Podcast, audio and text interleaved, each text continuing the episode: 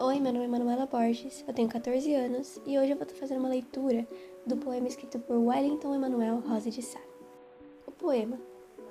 O poema expressa o sentimento reprimido, que não é expressado, mas se nota quando sentido. É a forma mais pura de se demonstrar o que sente e pensa.